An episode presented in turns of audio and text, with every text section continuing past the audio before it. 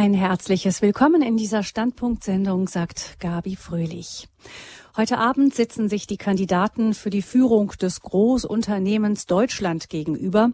Wir freuen uns, liebe Hörerinnen und Hörer, dass Sie trotz politischem TV-Duell bei uns dabei sind in der Standpunktsendung, wenn wir sprechen über Ethik in der Unternehmensführung. Und das ist wahrlich ein Thema, das viele brennende Fragen aufwirft. Ich denke da zum Beispiel an jene 222 Millionen Euro Ablöse für den Superstar Neymar.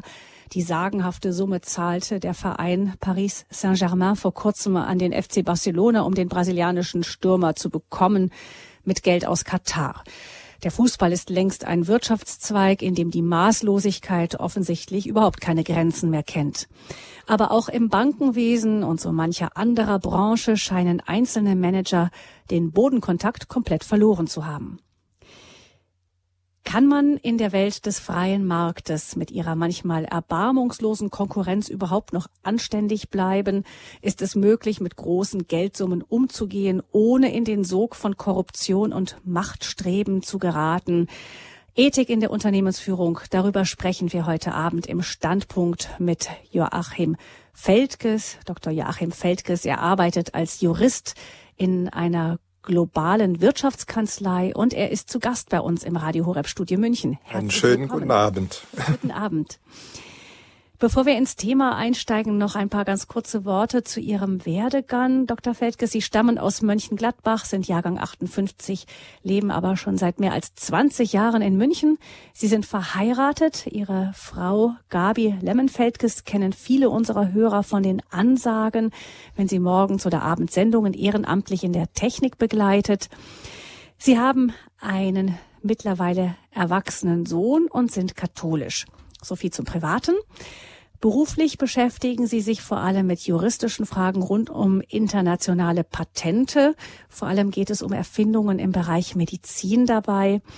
Und ähm, gerade wenn man das hört, Bereich Medizin, da hört man immer wieder, wenn es um Patente geht, zum Beispiel um das Thema, ja, wie ist das, kann man ein Medikament gegen AIDS zum Beispiel patentieren überhaupt oder muss man das nicht wirklich freigeben für alle Menschen, die es brauchen? Also wirklich auch ethische Fragen, mit denen Sie da zu tun haben. Stehen Sie da eigentlich auch immer wieder persönlich vor der Frage, wie treffe ich eine Entscheidung moralisch richtig?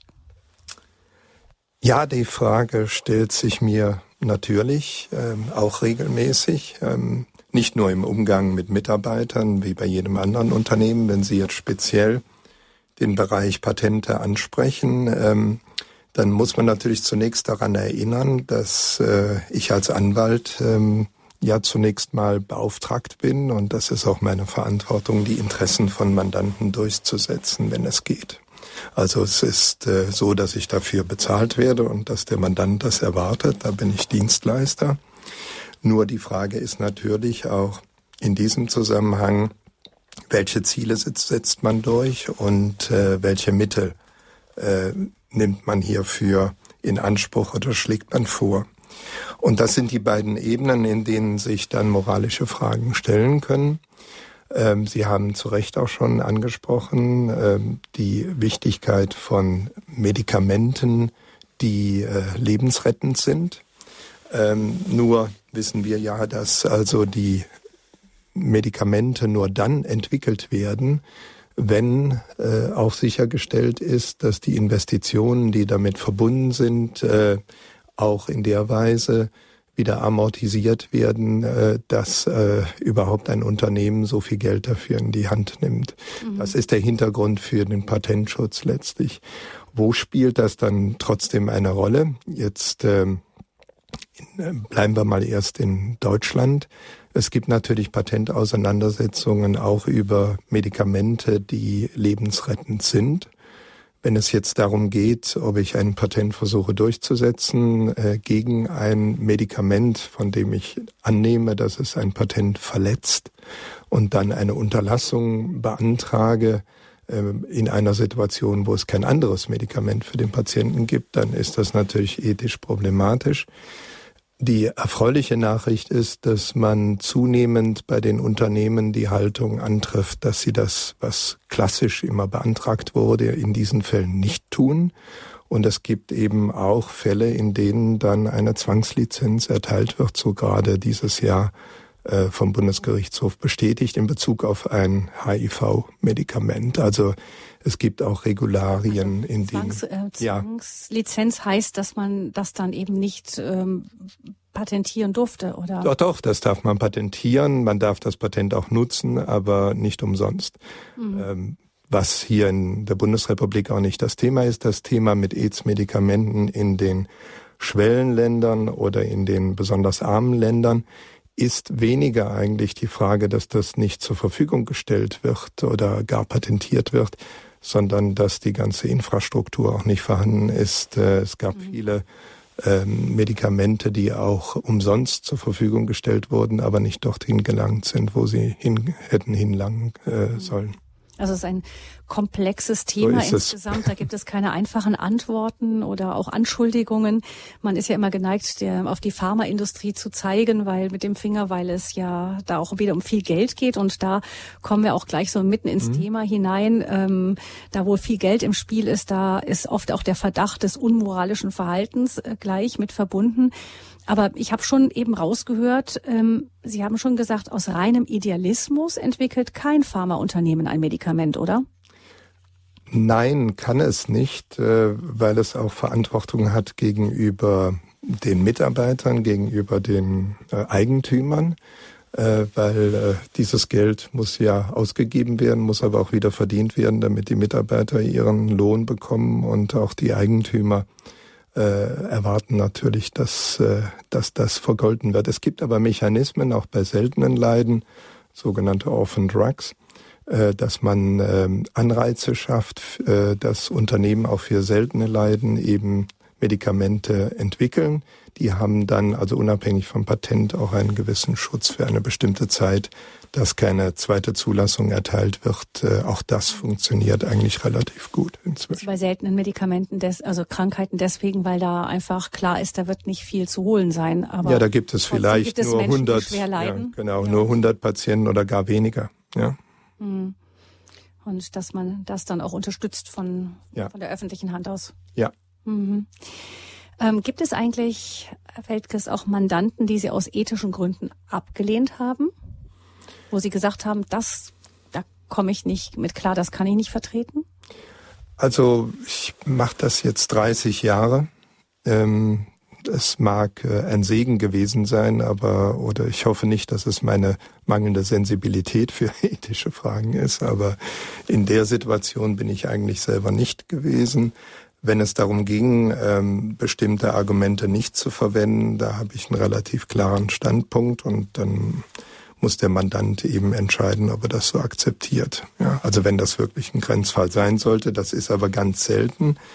Äh, Sie müssen auch sehen, dass heute so viel Druck auf die Unternehmen ausgeübt wird mit den, ja, im Neudeutschen heißt das Compliance, also wenn irgendwelche ähm, ja, Argumente verwendet werden, die nicht richtig sind oder in anderer Weise nicht integer agiert wird, das kommt irgendwann raus und führt zu viel mehr Ärger als alles andere. Also es gibt eine zumindest gesteigerte Sensibilität, dass sie noch nicht überall da ist, wo sie sein sollte, ist eine andere Frage.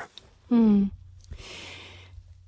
Wo viel Geld im Spiel ist, und das ist in der Wirtschaft, gerade wo große Unternehmen sind, der Fall, da ähm, ist oft gerade in der Öffentlichkeit die Vermutung, dass es nicht immer ganz auch ethisch äh, sauber zugeht. Ähm, und oft ist es gerade auch, sind es Kirchenvertreter, die sehr, sehr kritisch dahinschauen, ähm, von, sowohl von evangelischer Seite auch als von katholischer Seite steht man, also ich würde sagen, die Wirtschaft und die Kirche, das sind zwei gesellschaftliche Größen, die sich nicht immer ganz grün sind. Ich weiß nicht, ob Sie das bestätigen würden. Da guckt man von der Kirche aus doch auf die Wirtschaft. Äh, da, da, da würde ich sagen, in diesem Punkt sind viele Katholiken und Evangelische doch so auch dem, dem Link, in diesem Punkt, dem linken politischen Flügel nah. Also es ist ein spannendes Verhältnis, ähm, wobei man also dann doch manchmal äh, feststellt, dass die Kirche auch auf dem anderen Ufer durchaus aktiv ist. Äh, es gibt natürlich die dieses Empfinden, dass äh, in der Wirtschaft zu agieren einen daran hindert, näher an Gott zu kommen, dass das im Wege stünde. Ähm, das hat eine lange Tradition. Sie erwähnen die Bettelorden, ja, wie die Franziskaner. Es gibt aber eben auch andere, wie die Jesuiten. Und Ignatius von Loyola hat mal gesagt, wer kein Talent in der Welt hat, ja, der taugt auch nicht für die Gesellschaft Jesu, ja. Und die Jesuiten sind ganz bewusst in die Welt hineingegangen, auch in die Berufe, äh, ob Architekten, ob Juristen, Schriftsteller. Und ähm, das ist ähm, nicht nur das Bemühen, in dem Fall bei den Jesuiten, die mussten ihre Schulen auch finanzieren, ja, sondern äh, es ist auch die Frage, wenn ich mich so auf die Insel begebe und dann auf äh, die Wirtschaft äh, mit dem moralischen Finger hinzeige, ähm, das ist zwar die sicherere Position, sie wird die Welt aber nicht verändern. Und äh, es gibt durchaus natürlich auch eine moralische Frage, ob derjenige, der Talente hat, in der Wirtschaft äh, etwas zu bewirken, ob der nicht verpflichtet ist, äh, auch moralisch ähm, diese Welt, auch die Welt ist die Wirtschaft ist Teil der Welt, zu verbessern, wie ein Sauerteig. Ja, es ist mühsam, es ist gefährlich, es ist spannend und man scheitert regelmäßig, sicherlich auch mit moralischen Ansprüchen. Aber die Frage ist trotzdem, ist das nicht auch unser Auftrag, vor allen Dingen dann, wenn man Talente in dem Bereich hat, statt äh, sich abzukapseln und die Talente ungenutzt eines Tages zurückzugeben.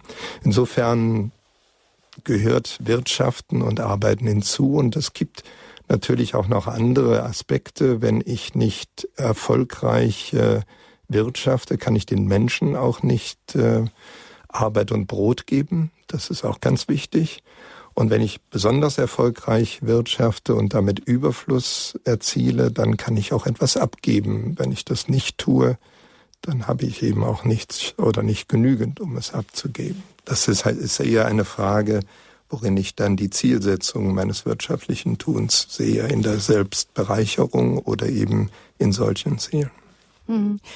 Ähm, ich habe dazu mal etwas von einem Ethiker gelesen namens Ruhmann, der auch davor gewarnt hat, dass ähm, man kollekt, also kollektive Systeme nicht mit individual moralischen Kategorien angehen dürfe, also auf äh, Radio einfachere Sprache gesagt. Also man darf nicht jetzt sagen, was, wenn es bei uns heißt, ich soll ähm, schlicht einfach bescheiden leben und das gleich auf ein ganzes Marktsystem übertragen. Ähm, dass dieser Vergleich ein bisschen hinkt und ähm, es gibt offensichtlich in der Philosophie, habe ich da gelernt, einen Unterschied zwischen einer sogenannten Tugendethik, also für den Einzelnen, gedacht und einer Ordnungsethik. Ähm, und ähm, er hat das, finde ich, mit einem ganz guten ähm, Beispiel klar gemacht. Also der, ähm, anhand von dem heiligen Martin, Sankt Martin, der mhm. ist der moralisch handelnde Mensch, der seinen Mantel mit dem Bettler teilt. Und ähm, das ist der auf den Menschen, diese, die, diese eine Seite der Ethik, die der Einzelne, die den Einzelnen angeht. Und dann aber die Ordnungsethik ähm, zeigt sich dann, wenn man mehr Mäntel produziert, damit es ähm, immer weniger Leute frieren. Könnte man das so vergleichen? Finde ich ein tolles Beispiel und Bild. Und was machen Sie, wenn Sie da fünf Bettler sitzen haben? Ja, äh, dann frieren Sie alle, wenn Sie den Mantel in fünf Teile teilen. Äh, und natürlich, ähm, das, was dahinter steckt, ist ähm, der richtige Gedanke, dass ich eine Verantwortung habe, nicht nur persönlich in der individuellen Situation, wenn ich jetzt einen Menschen treffe, das ist ja dadurch nicht in Frage gestellt. Selbstverständlich soll er den Mantel teilen und ist das richtig, sondern dass ich auch darüber hinausblickend äh, die Not sehe und mir Gedanken mache, wie ich die Not lindern kann. Und äh, das mhm. ist in der Tat auch eine Verantwortung. Dafür muss auch über den Einzelnen hinausgehend das System Anführungszeichen das System, ähm, die, die Anreize schaffen und am besten die menschlichen Triebe, auch die weniger positiven, in die richtigen Kanäle leiten, damit sie Gutes bewirken. Mhm. Sie haben eben schon gesagt, Herr Feldges, es gibt kirchliche Gruppen, die auch dem etwas rechteren politischen Lager eher näher stehen. Ist ja auch, was Kirche angeht, immer gut, wenn, wenn, wenn irgendwo überall man auch einen Draht hin hat, nicht? Das heißt, mhm. die einen, die neigen mehr dahin, die anderen mehr dorthin. Ähm, Beispiele sind der Bund katholischer Unternehmer, ganz einfach, also katholische Unternehmer, ganz einfach dem äh, dem Unternehmertum auch verpflichtet, so wie Sie es eben geschildert haben. Dann Jesuiten haben Sie erwähnt, Opus Dei fällt mir noch ein, auch eine Bewegung, die ganz besonders auch Führungspersönlichkeiten ähm, anspricht oft, ähm, um eben Gesellschaft gestalten zu können auch. Dennoch ist es aber wirklich interessant, wenn man so das Gesamtkirchliche anschaut. Ähm, wenn ich es richtig weiß, gibt es keinen einzigen Unternehmer, der von der Kirche heilig gesprochen wurde, außer vielleicht so Kleinunternehmern wie dem Ehepaar Martin zum Beispiel, den Eltern von Theresia von Lisieux. Die haben ja ein Spitzenhandelsgeschäft gehabt. Mhm. Ähm, oder dann kommen noch Kaiser und Könige, die sind irgendwo ja auch große Unternehmer, aber nicht so in dem wirtschaftlichen Sinne. Ähm, und da fragt man sich schon, wenn man das so sieht, und dann sieht man ganz viele, die eben eine strenge Armut gelebt haben, die heilig gesprochen wurden. Franziskus, Elisabeth von Thüringen und so weiter und so fort, Clara von Assisi auch und viele andere mehr. Da fragt man sich schon, ähm, kann es sein, dass es schwierig ist, im engen Hautkontakt mit Reichtümern heilig zu werden? Das sagt äh, unser lieber Herr Jesus ja schon mit dem berühmten Kamel und dem Nadelöhr. Ähm, es ist herausfordernder, ganz sicherlich. Die äh, Gefahren, die Risiken sind größer und Sie haben ja eingangs auch schon erwähnt, also diese Exzesse wie jetzt mit dieser Ablösesumme von 222 Millionen für jemanden, der, ich weiß jetzt gar nicht, 20 oder 22 Jahre alt ist. Ähm, es gab die Exzesse im Investmentbanking, es gibt sie immer wieder. Ähm, wenn man Besitz hat, das ist ganz interessant, ähm, dass die meisten oder viel zu viele dann nicht jeden Tag dankbar dafür sind, was sie haben und wie gut es, es ihnen geht, sondern dass es eine Neigung gibt, links und rechts zu schauen, ob es noch jemanden gibt, der mehr hat. Und das äh, treffen sie immer wieder an. Und das ist natürlich äh, eine Triebfeder, die nicht äh, nur zur Unzufriedenheit der betroffenen Person führt. Sie finden nämlich immer einen, der noch mehr hat. Ja sondern die auch zu schlechten Verhaltensweisen führt. Insofern ja, äh, wenn man gar keinen Besitz hat, dann äh, hat man das bewusst so entschieden. Ja? Wenn man Besitz hat, dann ist immer in der Relativität äh, bin, die Frage, bin ich damit jetzt glücklich und zufrieden und dankbar oder äh, strebe ich ständig danach, das zu vergrößern. Mitnehmen kann man am Ende bekanntlich ja gar nichts. Aber das ist, äh, ich glaube, dass gerade dieser Quervergleich ähm, bei sehr vielen Menschen zu Verhaltensweisen führt, die ungut sind und dann auch unmoralisch. Zurück zu Ihrer Frage mit der Heiligkeit. Ähm, ja, wenn man Heiligkeit betrachtet als dem Heil zugewandt, ähm, glaube ich schon, dass wir den Unternehmern, selbst wenn sie unerkannte, vielleicht gibt es ein paar unerkannte Heilige darunter, das sollte man ja nicht ganz äh, äh, ausschließen, ja. Aber ähm, wenn man darunter versteht, dass man sich um das Heil bemüht, dem Heil zugewandt ist, ich glaube, das tun viele durchaus ehrlich, auch wenn sie also im Christentum sehr verhaftet sind, dass man damit immer wieder scheitert, ist auch richtig und dass man auch ja nicht isoliert dasteht. Ja, man kann sich ja seine Welt in der Wirtschaft sehr wenig selber zimmern, sondern ist durchaus äh, sehr vielen Faktoren ausgesetzt, äh, die also mit dem Christentum nun wirklich nicht sehr viel zu tun haben, um nicht zu sagen gar nichts. Ja, und ähm, in diesen Zwängen dann immer das Richtige zu tun, ist wahrscheinlich schwieriger, als wenn ich eine klare Grenzmauer ziehe und sage, ich trenne mich völlig von dieser Welt. Will ich damit nicht, mhm. Gottes Willen nicht gering reden. Das ist eine ganz äh, bewundernswerte Entscheidung, wenn jemand das so durchhält. Aber sie ist ja nicht für allen. Wenn wir alle das machen würden, ich glaube nicht, dass es uns insgesamt dann, ja, vielleicht moralisch, wenn es wirklich anders so machen würden, aber jetzt äh, mit unseren körperlichen und sonstigen Nöten immer besser ging. Hm. Ich meine, Sie haben eben schon ähm, das Gleichnis Jesu von dem Kamel, das, durch, das sich durch das Nadelöhr quetscht, mhm. ähm, ähm, genannt, erwähnt. Es gibt ja noch andere Sätze, die auch sehr deutlich sind, Jesu, zum Beispiel in den Seligpreisungen selig die Armen, in der mhm. Markus, glaube ich, Fassung. Ähm, bei Matthäus sind es die Armen im Geiste. Ähm, und wenn man das so mal nachklingen lässt in sich, dann wird einem, glaube ich, schon bewusst, ich wir leben ja nun wirklich im ganz reichen Teil dieser Welt. Mhm. Und ich glaube, jeder von uns, wenn er ehrlich ist, spürt irgendwie das Komfort etwas Klebriges ist. Also ich denke mal daran, wenn man sich daran gewöhnt hat, mal über ein, zwei Monate warm zu duschen, dann wird es schwer sein, hinterher auf ganz kalt umzustellen und so weiter. Ähm, Genauso ist es, wenn wir es gewöhnt waren, alles Mögliche zu essen, was uns schmeckt, dann äh, mit Not umzugehen, das ist uns fremd und da wird sich keiner nach ausstrecken. Mhm. Das heißt, irgendwie ist es ja so, dass wenn es immer ein bisschen, wenn man ein bisschen mehr Platz hat, gewöhnt man sich daran und dann möchte man gerne noch ein bisschen mehr oder wenn man im Haus oder wenn man es dann noch ein paar bisschen bequemer hat durch irgendwelche elektronischen Geräte, dann gewöhnt man sich schnell daran und äh, streckt sich wieder nach dem nächstbesseren aus, nach dem Auto und ich weiß nicht was. Das heißt, irgendwie ist es ja schon so. Ich denke manchmal, Franziskus von Assisi wusste schon, warum er wollte, dass seine Brüder ganz arm leben weil er wusste, dass das irgendwie so eine Eigendynamik hat, aus der man sich irgendwie immer wieder bewusst rausholen muss. Zumindest ist das mein Eindruck. Wie sehen Sie das? Da ist sicherlich etwas dran.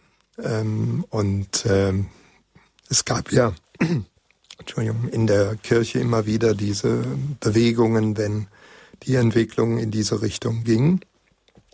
Es ist so, dass ähm, letztlich der Mensch natürlich ähm, sich fortentwickelt, auch in der Art und Weise, wie er lebt. Ja. Ähm, und das ist nichts Schlechtes, ja, weil es auch dazu führt, dass ähm, die Menschen gesünder sind, dass sie älter werden, dass sie sich besser ernähren. Wenn sie das bewusst und richtig machen, ist das gut und ich finde es auch nicht unbedingt moralisch verwerflich. Es ist eine Frage der Dankbarkeit. Ja. Ob ich jeden Tag dem lieben Gott dafür dankbar bin, wie gut es mir eigentlich geht dann erlebe ich auch das, was ich genießen darf, bewusster, vielleicht auch maßvoller. Vielleicht verzichte ich auch mal auf das eine oder andere. Aber äh, das Streben danach, es müsse immer mehr werden, ist dann doch eher eingegrenzt. Das Problem ist halt, wenn man eben äh, auch da wieder sieht, der Nachbar hat ja noch ein größeres Auto oder mein Freund hat ja jetzt das neueste iPhone oder ich weiß nicht was. Das hört nie auf. Insofern äh, kann ich verstehen, dass äh, man mit einer gewissen Radikalität ähm, dem Einhalt gebieten will. Nur glaube ich, dass äh, wir auch jenseits dieser Radikalität Wege finden müssen für unser normales Leben, uns da immer wieder dran zu erinnern. Und dann gelingt uns zwar nicht alles perfekt, bestimmt nicht, aber wir sind vielleicht dann etwas verantwortungsvoller, auch in der Art und Weise, wie viel kaufen wir ein, äh, schmeißen wir überhaupt Nahrungsmittel weg oder versuchen wir sehr, das zu vermeiden, all diese Dinge. Ja. Oder was mhm. kaufen wir ein an Kleidungsstücken, achten wir darauf, äh, wie die hergestellt wurden.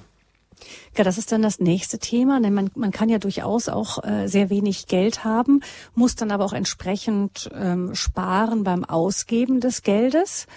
Und dann ist natürlich die Frage, was ist dann problematischer, ähm, wenn man alles immer billig, billig, billig einkauft und wenn dann ein T-Shirt irgendwo nur noch 1,50 Euro kostet, dann stellt sich tatsächlich die Frage, wie ist das hergestellt worden? Wie wurden diejenigen bezahlt, die ähm, dieses T-Shirt äh, hergestellt haben?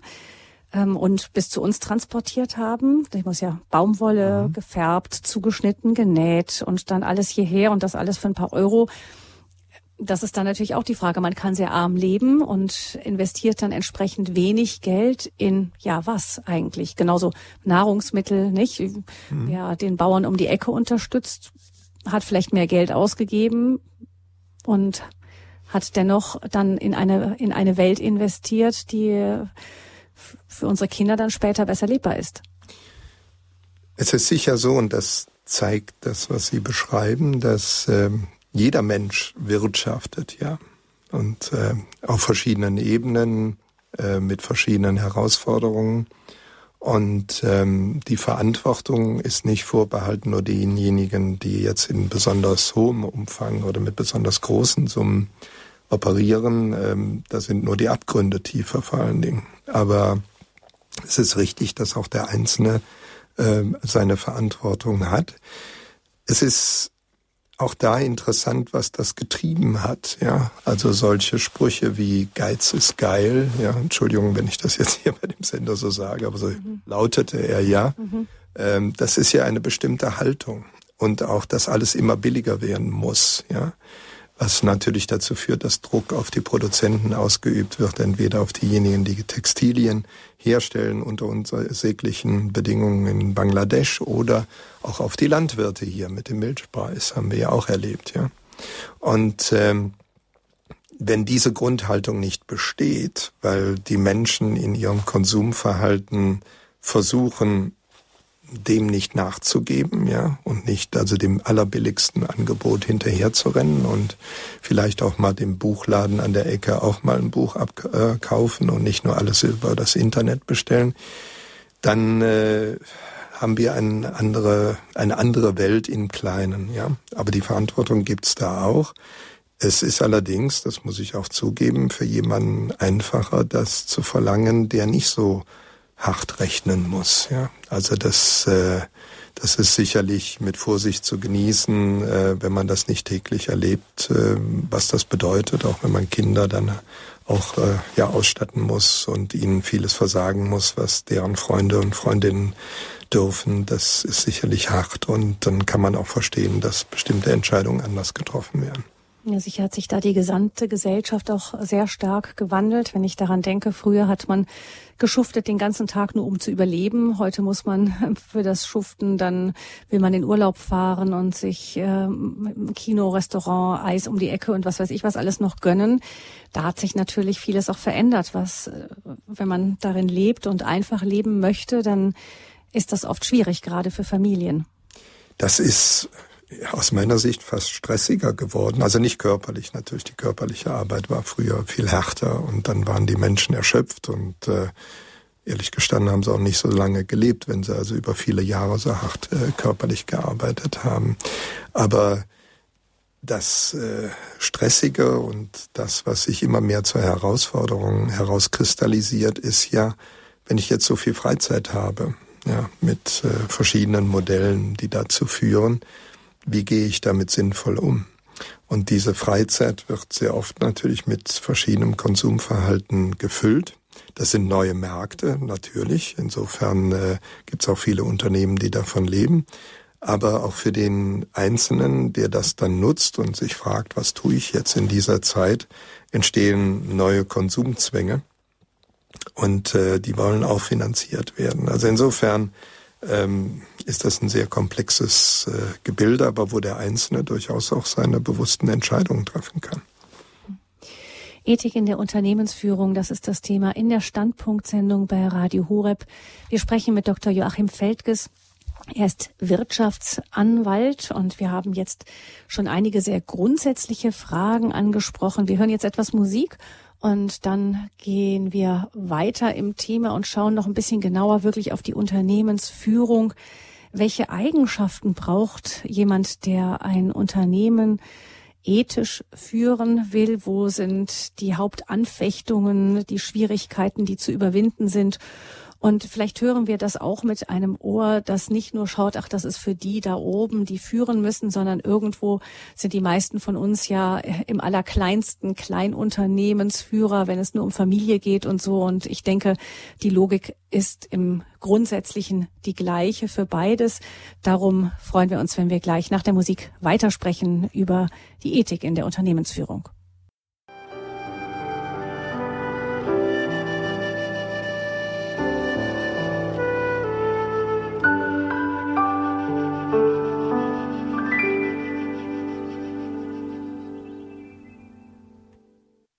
Ethik in der Unternehmensführung. Das ist unser Thema heute in dieser Standpunktsendung bei Radio Horeb.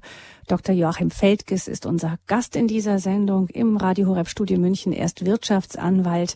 In einem ersten Teil in dieser Sendung haben wir bereits über ganz grundsätzliche Punkte miteinander gesprochen und vor allem um die Frage, sind Wirtschaft und Ethik eigentlich ein Widerspruch? Ein schönes Bild hilft das vielleicht äh, noch besser zu verstehen, worum es geht.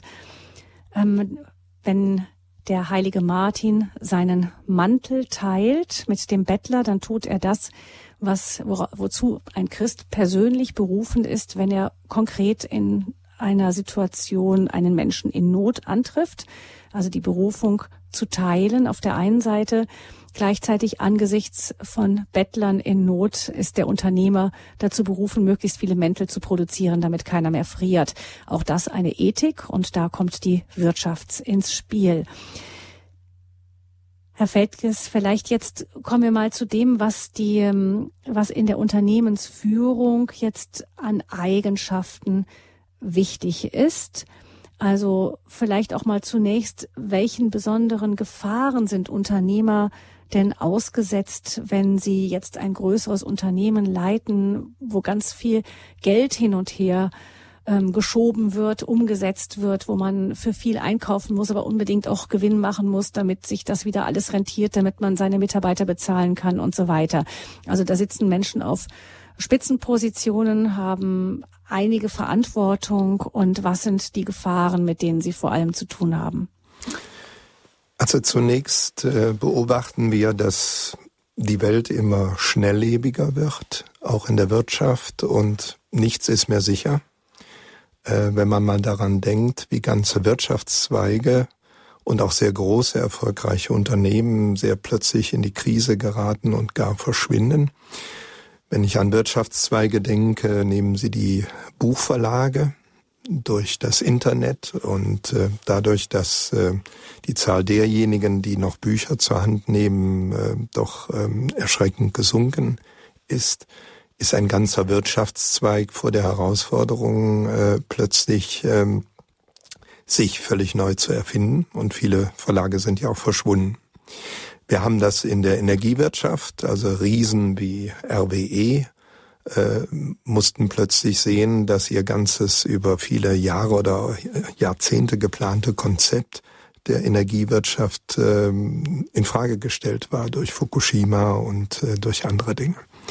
Und wir sehen es jetzt auch bei der Automobilindustrie, äh, wo sage ich, der Verbrennungsmotor äh, Stolz äh, der deutschen Ingenieure plötzlich also und zwar sehr schnell äh, in einer Art und Weise in die Kritik gerät, äh, dass man, äh, ja, dass es tausende von Ingenieuren gibt und andere, die plötzlich sich überlegen müssen, wie können wir denn schnell hierauf reagieren. Das soll das nicht rechtfertigen, darum geht's jetzt nicht, sondern es geht nur darum, zu zeigen, wie schnelllebig jetzt plötzlich diese Herausforderungen zu meistern sind. Ähm, dazu kommt natürlich eine immer schnellere Kommunikation und eine ja, globale äh, kompetitive Situation, weil also immer mehr Spieler auf der Welt also äh, agieren und durch den freien und globalen Handel auch viel schneller in die eigenen Märkte vordringen. Aber man selber natürlich auch seinerseits in diese Märkte teilweise vordringen will und muss. Das ist nur zum Umfeld. Was bedeutet das? Ähm, ja, Unternehmensführung ist in erster Linie Verantwortung. Und ähm, das ist etwas, was leider oft in Vergessenheit gerät, denn die Führung wird verliehen, die ist ja nicht geboren in dem Sinne.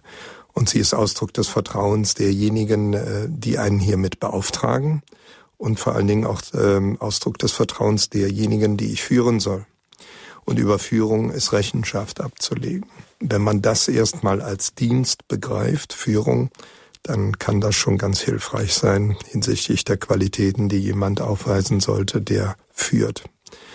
Ähm, ein Grundproblem, was wir oft beobachten bei auch Unternehmensführern, ist natürlich die menschliche Eitelkeit, äh, dass ähm, schon im Streben nach Führung im Vordergrund steht, dass man also, früher hat man gesagt, Schulterklappen haben will oder in anderer Weise hervorgehoben sein will gegenüber den anderen. Das ist schon mal ein im Ansatz äh, fehlerhafter äh, Anspruch, der auch dazu führt, dass man seine Führung nicht in der richtigen Weise als Dienst wahrnimmt. Führung auszuüben, ähm, auch in der Weise, das ist eine Herausforderung, dass man die Machtausübung emotional genießt. Da gibt es leider auch sehr viele menschliche Schwächen in dem Bereich. Das äh, merkt man ja, wenn jemand also deutlich machen will, dass er jetzt hier den anderen zu sagen hat oder sagen kann, wo es lang geht oder sie damit im schlimmsten Fall gar erniedrigt. Ähm, es gibt aber auch ein ganz anders gelagertes, fast entgegengesetztes Problem. Führung bedeutet auch, dass man die Verantwortung wahrnehmen muss. Das heißt, vor Entscheidungen nicht weglaufen darf. Und damit macht man sich nicht beliebt. Ja, das sind äh, oft Situationen, wo man nur ja Fehler begehen kann oder Menschen auch wehtut.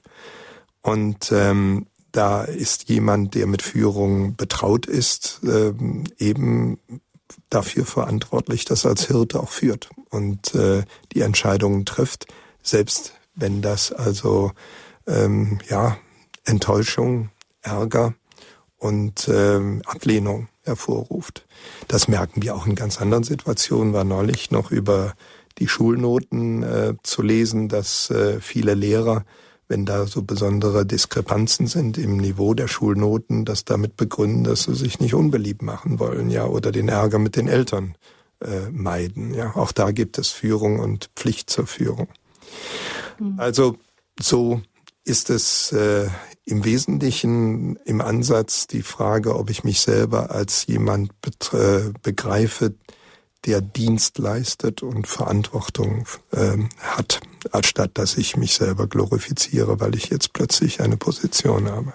Ja, die Versuchung zur Eitelkeit ist natürlich dann da, nicht, wenn man mhm. Applaus bekommt, wenn man vorne und alle Leute respektvoll zur Seite treten, wenn man durch ähm, die Gänge des Unternehmens geht. Und ja, so und das, da spielen die Medien auch eine große Rolle. Also ähm, es gibt ganze Märkte von überflüssigen Entschuldigung, wenn ich das so ausdrücke, Veröffentlichungen, die nur davon leben, von der menschlichen Eitelkeit, ja, also wie jemand im Ranking gegenüber anderen dasteht und äh, das ist eigentlich relativ lächerlich, aber es funktioniert. Hm. Ich meine, Schule das Thema und auch äh, Eltern, die auch Führungspersönlichkeiten sein sollen, haben Sie kurz schon gestreift. Ähm, es ist ja richtig so, dass ähm, am schwersten fällt einem Führung dann, wenn es unangenehm wird, nicht? Wenn, wenn man Kritik mhm. bekommt mhm. und Gegenwind. Eltern kennen das durchaus auch.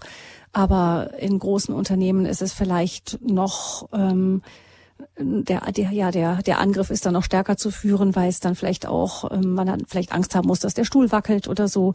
Aber gerade dann, wenn es schwierig wird, dann, dann noch durchzuhalten und eine Entscheidung, die man wirklich für richtig hält, durchzuziehen, dafür braucht es schon Rückgrat.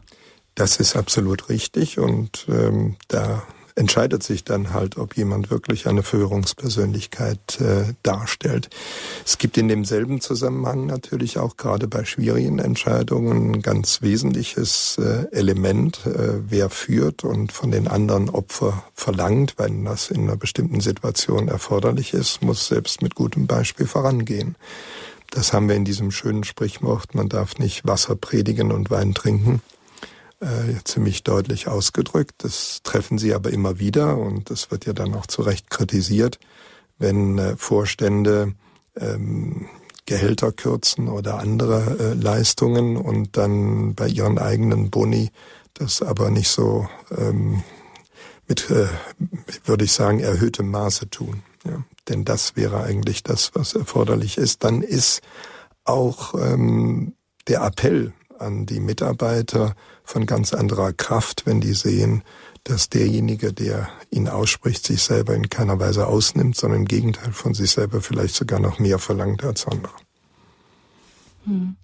Also das sind ähm, die Merkmale eines guten Führers, ähm, eines guten Unternehmensführers. Ähm, es ist ja auch so, dass ja, wir haben die Versuchung zur Eitelkeit schon erwähnt und dass man auch mit gutem Beispiel vorangehen muss, dass man nicht etwas verlangen kann, was man selber nicht bereit ist zu geben. Ähm, das hat ja auch was mit Echtheit, mit Authentizität zu tun. Das ist ja auch ein beliebtes Wort in unserer Gesellschaft. Also Menschen, die authentisch sind, ähm, denen folgt man auch lieber, oder?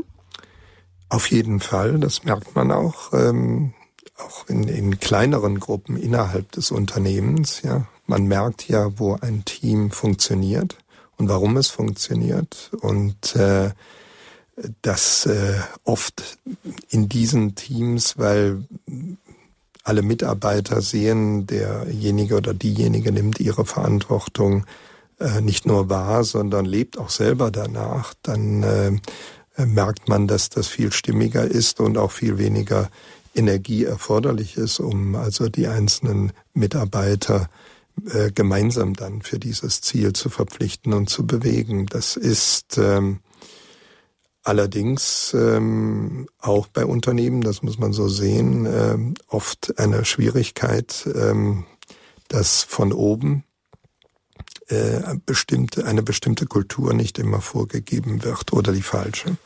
Und äh, auch da wieder ein Sprichwort, der Fisch stinkt vom Kopf her.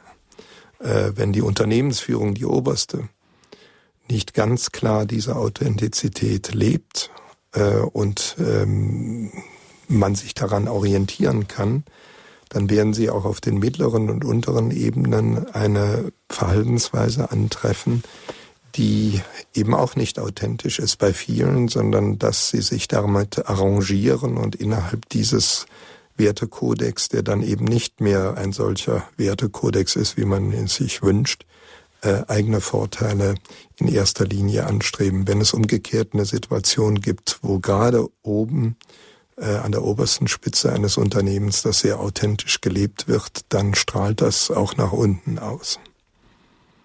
Ja, der Gedanke der Führung ist ja auch durchaus christlich, nicht?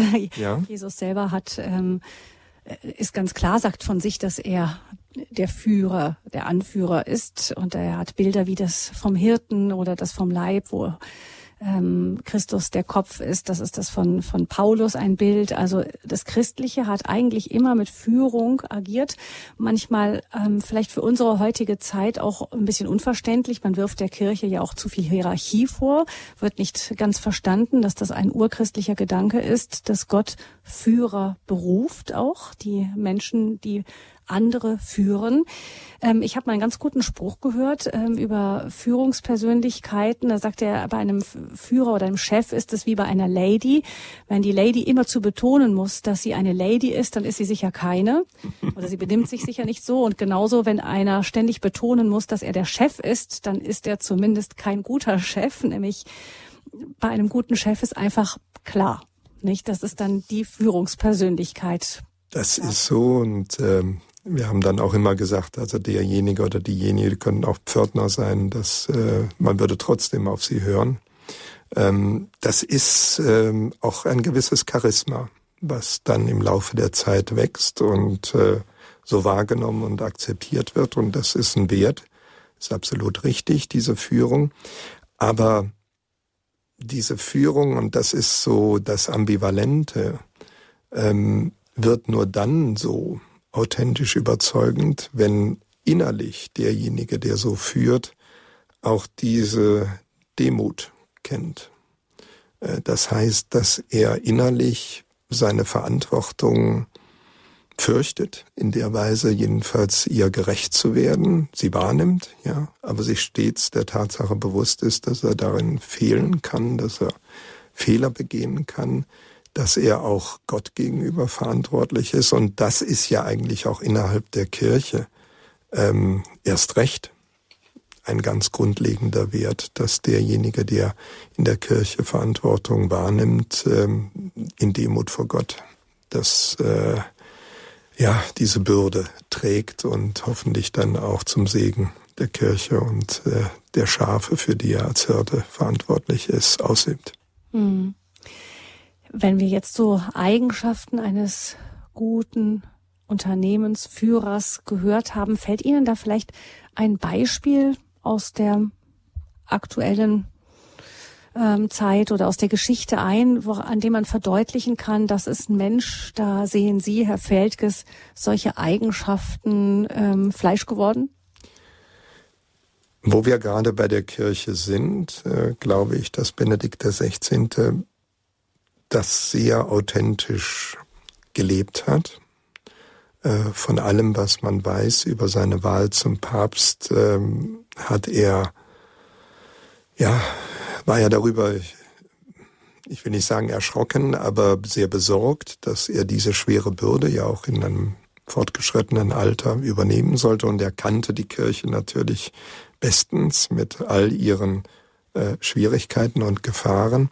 Und ähm, hat sicherlich auch innerlich ähm, oder auch vor Gott gebetet, ob dieser Kelch nicht an ihm vorübergehen kann, hat ihn aber dann, als sich das so herausgestellt hat, dass man ihm diese Verantwortung geben wollte, ähm, ihn auch wahrgenommen und getrunken und hat ihn dann aber in der Situation, wo er fühlte, dass er ja vielleicht auch mit viel Schlechtigkeit, die es ja auch sind, ja auch Menschen, ja, die es da auch gibt äh, in manchen Kreisen, dass er dieser nicht Herr wurde und äh, vielleicht die Kirche dann nicht mehr auf den Weg führen konnte oder mit der Kraft führen konnte, wie er das äh, vor Gott wollte und verantworten wollte, hat er dann einen sehr bewundernswerten Schritt vollzogen, indem er gesagt hat, nein, jetzt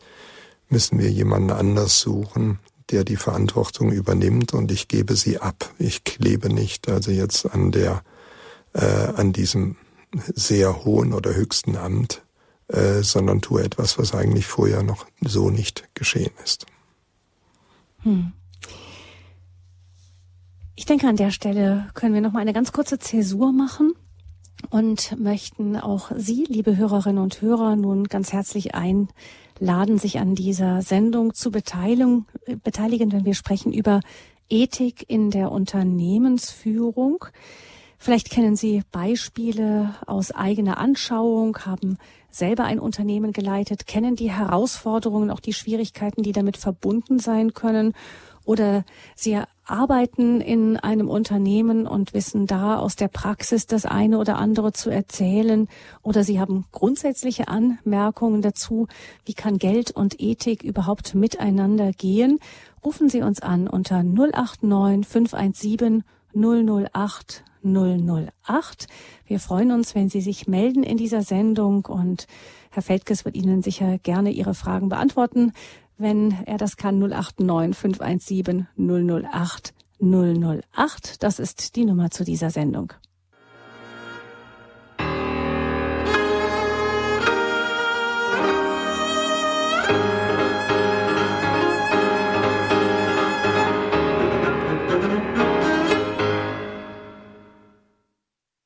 Sie haben eingeschaltet in der Standpunktsendung zum Thema Ethik in der Unternehmensführung. Unser Gast ist Dr. Joachim Feldges, Wirtschaftsanwalt, bei uns zu Gast im Radio Horeb Studio in München 089 517 008 008. Das ist die Nummer zu dieser Sendung. Und ich begrüße ganz herzlich Herrn Weyer, der uns aus Koblenz anruft in dieser Sendung. Guten Abend, Herr Weyer. Und Herr Weyer, Sie rufen mit einer Frage an? Ja, ich rufe mit einer Frage an. Und zwar beschäftige ich mich seit einiger Zeit mit äh, Daten, mit Datenübertragung und so weiter und habe äh, auch ein, fange jetzt ein Buch an zu lesen von einem Andreas Weigen, wie wir über die Macht, wie wir die, wie wir die Macht über unsere Daten zurückerobern. Und zwar am Ende steht über diesen Herrn Weigen, der war zweiter Mann bei Emerson und zwar hat der äh, über Staatenstrategie und Innovationskultur hat der äh, es fertiggebracht, Amazon zum größten Online-Händler der Welt zu machen. Ich würde mich gerne mal mit Ihnen unterhalten darüber, wie da äh, Ethik äh, überhaupt noch äh, zu, äh, äh gehandhabt wird. Denn wenn man äh, so in den, in den Online-Shops hört von Amazon, da herrscht ein ganz rigoroses äh, Verhältnis, ein ganz rigoroses Klima. Die Leute müssen schuften, schuften, schuften, die werden gehetzt und so weiter. Und Amazon macht Gewinne, Gewinne, Gewinne und Gewinne. Mhm. Äh, das äh, ist zum Beispiel, was mich mal sehr interessieren würde. Auch ja. wäre es zum Beispiel interessant zu hören, äh, diese Hedgefonds zum Beispiel, die, wie, wie, wie äh, da die Ethik aussieht, die, die da die Filetstücke aus den Firmen herausnehmen und dann äh, äh, da, äh, sie vermarkten und die, und äh, und da riesengroße Gewinne machen. Äh, mhm. Überhaupt die ganze Börse äh, ist ein Gebiet, ein Gebiet, wo wo äh, äh ja, also Ethik äh, wohl kaum äh, man drüber reden kann. Mhm. Ich also denke, da haben Sie ein paar zum Beispiel darüber würde ich mich mhm. gerne mal mit Ihnen unterhalten. Ich denke, da haben Sie ein paar äh, Stichpunkte genannt, die äh, wirklich schon äh, große Gebiete der Wirtschaft ansprechen, wo man sich fragen kann, wie ist da Ethik möglich? Also ich hole jetzt mal raus aus Ihrer Frage zu Amazon, Herr Weyer, die Frage, wie geht denn das mit der Gewinnmaximierung? Also es viele dieser Unternehmen, Sie haben ein Beispiel aus dem Internetbereich genannt, ähm, gehen auf Gewinnmaximierung und da, Herr Feldges, die Frage, wie, wie, wie kann man das denn, kann man da noch ethisch handeln, wenn man vor allem auf den Gewinn schauen muss? Also danke, Herr Bayer. Ich will jetzt äh, nicht zu einzelnen Unternehmen etwas sagen, nur das, was ich selber auch ähm, miterlebe. Gewinnmaximierung. Ähm, es ist so, dass äh, bei, auch bei sehr großen Kanzleien oft von oben vorgegeben wird, dass äh, der Gewinn noch zu steigern ist und noch mehr gesteigert werden muss. Und das wird dann damit begründet, dass man sonst die besten in der Welt nicht bekommt, weil die woanders sonst hingehen. Und es ist in der Tat so, dass die Volatilität, also die Bereitschaft von Einzelnen zu wechseln, auch wegen des Geldes zu wechseln, ähm, gestiegen ist. Das ist also sicherlich eine ganz andere äh, Welt als 1987, als ich begonnen habe als Anwalt.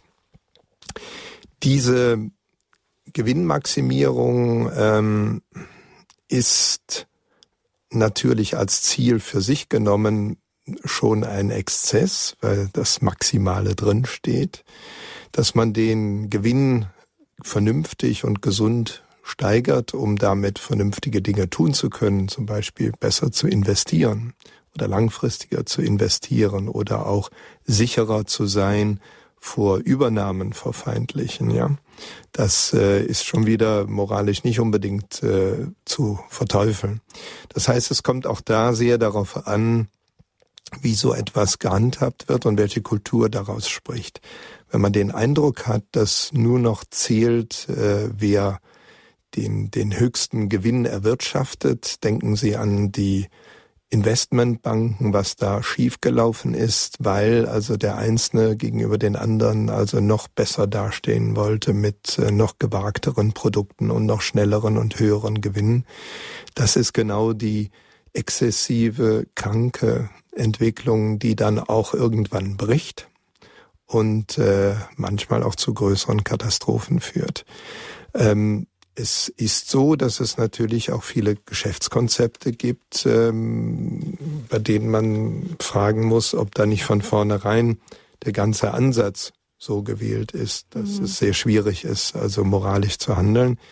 Ähm, die, äh, Sie haben Hedgefonds erwähnt. Ähm, natürlich ähm, ist deren Ansatz, äh, Unternehmen aufzukaufen, wo sie ungehobene Schätze äh, vermuten und die dann möglichst äh, geschickt zu filetieren und zu verkaufen und dann äh, nach einiger Zeit auch wieder sich aus dem Unternehmen zurückzuziehen. Das ist gerade in der jetzigen Zeit ein Problem, weil es sehr viele Unternehmen, mittelständische Unternehmen auch in Deutschland gibt, wo die Unternehmensnachfolge aus der Familie ein Problem darstellt, aus verschiedenen Gründen. Also insofern sind das auch oft dankbare Opfer für für solche. Herr Dr. Feldges, was ich Sie noch fragen wollte, könnten Sie auch noch mal etwas dazu sagen äh, zu dem Ansatz, den herrscht über Wirtschafts, äh, über unbegrenztes äh, Wirtschaftswachstum? Das ist, äh, ob das überhaupt noch ethisch ist. Oder möglich überhaupt nicht. Man ja, fragt überhaupt, sich ja natürlich. Denn es ist ja schon der Club of Rome hat 1972, das habe ich noch damals gelesen, ähm, äh, geschrieben, dass äh, die Ressourcen sind begrenzt. Wir leben auf einem nicht unbegrenzten Erd Erdball. Mhm. Ja, die, die, die Frage geht eher, oder ich sage jetzt mal, die Antwort sollte eher dahin gehen, äh, die Ressourcen so intelligent zu nutzen, äh, dass man sie eben nicht verbraucht. Ja, also Quantität für sich genommen ist kein, kein Wert, Natürlich werden viele danach bewertet. Äh, das ist äh, fraglos der Fall, ob die Volkswirtschaft wächst, ja. Und wenn sie nicht wächst, dann gibt es oft auch politische Unruhen. Denken Sie an Länder wie China, die also enorm gewachsen sind, aber die auch eine bestimmte Höhe des Wachstums aus politischen Gründen ganz bewusst äh, weiter hochhalten wollen, weil sie sonst also Unzufriedenheit in der Bevölkerung fürchten mit politischen Unruhen. Also das, äh, das sagt aber nicht, dass äh, Wirtschaftswachstum als solches jetzt ein äh, äh, Wert in der Weise sein sollte, dass es also äh, unbegrenzt sein sollte. Nur die Frage ist, wie bringe ich die Qualität hier äh, vor allen Dingen dahin. Also wenn beispielsweise das dazu führt, dass ich nicht mehr so viel arbeiten muss, aber dann auch was Vernünftiges mit meiner gewonnenen Zeit anfangen kann, das ist ein qualitatives Wachstum. Hm. Ja, ja. Dankeschön, Herr Weyer, für Ihre Fragen. Dankeschön. Alles Gute. Alles ja, Gute. Sehr. Einen gesegneten Abend Ihnen noch. Danke gleichfalls. Okay. Tschüss.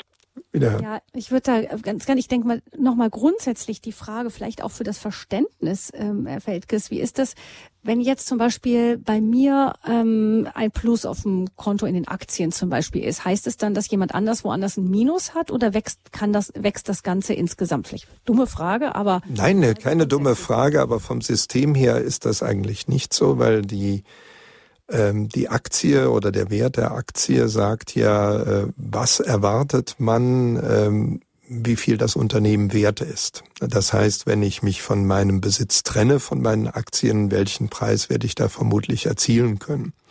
Und da hat man ja auch ganz äh, ja, verrückte Dinge erlebt, wo Unternehmen in der virtuellen Welt, die also ein paar Computer und ein paar hochintelligente Mitarbeiter hatten, plötzlich höhere Werte darstellten als äh, Großunternehmen, ja, mit all ihren Mitarbeitern, Maschinen und äh, Grundbesitz und was alles dazugehört. Das ist ein sehr subjektiver Wert. Äh, also das bedeutet auch nicht, dass ein anderer dadurch weniger hat. Ähm, das, was ähm, natürlich problematisch ist, wenn diese Wertentwicklung übersteigert ist und noch problematischer, wenn sie gesteuert wird durch bewusste ja, Manipulationen weil jemand spekuliert, ja, in der einen oder in der anderen Richtung, ja, indem er also große Pakete verkauft, ja, oder umgekehrt große Pakete kauft, ja. Hm. Ist ja schon ungewohnt, sich vorzustellen, dass ein Unternehmen einen Wert hat, dem es wirklich, ähm, wo, wo sozusagen der konkrete Unterbau fehlt, wo das ganz, der ganze Wert in irgendetwas Virtuellem besteht. Das war so, ja, und ist so nach wie vor. Und man staunt nur, aber das zeigt auch eine Mentalität an der Börse, die es vielleicht vor vielen Jahrzehnten noch nicht so gegeben hätte, wo die, die Menschen etwas kritischer oder bodenständiger waren. Aber das hängt mit der Schnelllebigkeit zusammen. Wenn äh, diese Transaktionen laufen ja immer schneller. Ja, also wenn ich also darauf spekuliere, dass ein solches Unternehmen jetzt also in der Kurve ganz steil nach oben geht und dann schon plane, relativ schnell wieder zu verkaufen, ja, dann äh, habe ich sehr schnell einen hohen Gewinn gemacht und genau davon lebt vieles, was äh, nicht mehr das widerspiegelt, was in der realen Wirtschaft tatsächlich passiert. Hm. Ich möchte nun Frau Hiebel begrüßen. Sie ruft uns aus München an. Guten Abend, Frau Hiebel. Guten Abend. Äh, ich sah vor über einem Jahr eine Fernsehdiskussionsrunde. Da war eine 84-jährige Autohändlerin und ein Junger, auch äh, im Handel oder in Verantwortung im Autogeschäft. Und nur eine Frage hat mich am Schluss sehr schockiert. Da wurde gefragt, da war gerade der Dieselskandal frisch. Mhm. Was wurde eigentlich falsch gemacht? Die 84-Jährige sagte, ja, die Unternehmer sind sich ihrer, ihrer moralischen Verpflichtung nicht bewusst. Ich habe eine Verantwortung. Ich darf nicht die Käufer benachteiligen. Und der junge äh, Unternehmer sagte, ja, die haben falsch gemacht, dass sie zu spät informiert haben. Sie hätten die äh, Aktienbesitzer sofort informieren müssen und äh, dass sie keine Verluste machen. Also das hat mich einigermaßen schockiert, dass in das ist eine Lebensspanne von 50 Jahren Unterschied, mhm. dass da so ein Werteverfall ist. Also eine moralische, ähm, also eine moralische ein Niedergang. Jetzt frage ich mich, wo kommt das her? Ist das ein allgemeiner Trend oder ist das nur äh, gewisse äh, kommt es aus der Richtung, ich will immer besser mehr haben und mehr Gewinn rausziehen. Hm. Verstehen Sie ähm, erstens mal die Anfrage von Frau Hebel, Herr Feldkes, die sie hatte an diese Antworten von diesen beiden Unternehmen, älter, jung? Also ich versuche das jetzt äh, mal aufzunehmen und, und Frau Hebel, bitte ähm, korrigieren Sie mich, wenn ich das äh, nicht recht verstanden habe. Aber zunächst mal zu dem, ich kenne natürlich auch nicht die Einzelheiten des Dieselskandals, aber was oft zu Fehlverhalten führt, ist ähm, irrealer Kostendruck.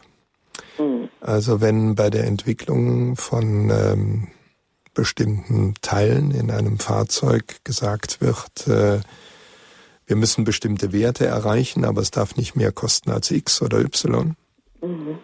Und dann wird das den äh, Ingenieuren auf den Tisch gelegt und äh, ist uns völlig egal, wie er es macht, aber ihr macht es, ja. So, also jetzt mal, ich will nicht, also das, äh, ich weiß nicht, ob das so gewesen ist, aber das ist also sehr oft ein Thema.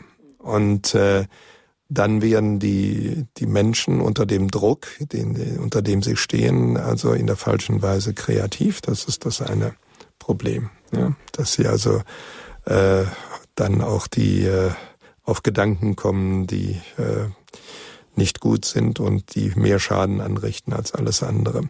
Und das ist auch, das darf man nicht vergessen, ähm, ja, gefährlich ist und sehr viel Rückgrat erfordert, seinem Chef zu sagen in der Abteilung, das geht nicht. Ja. Ähm, und dann kommt natürlich noch hinzu, und äh, zwar jetzt die deutsche Automobilindustrie da sehr im Fokus, aber ich äh, wage mal zu behaupten, dass es auch außerhalb von Deutschland durchaus solche Verhaltensweisen gegeben hat, ja, nach allem, ja, was man hört. Ja. Äh, dann äh, kommt dieses be bewusste, ja, also oft gehörte Argument, die anderen machen das doch auch, ja.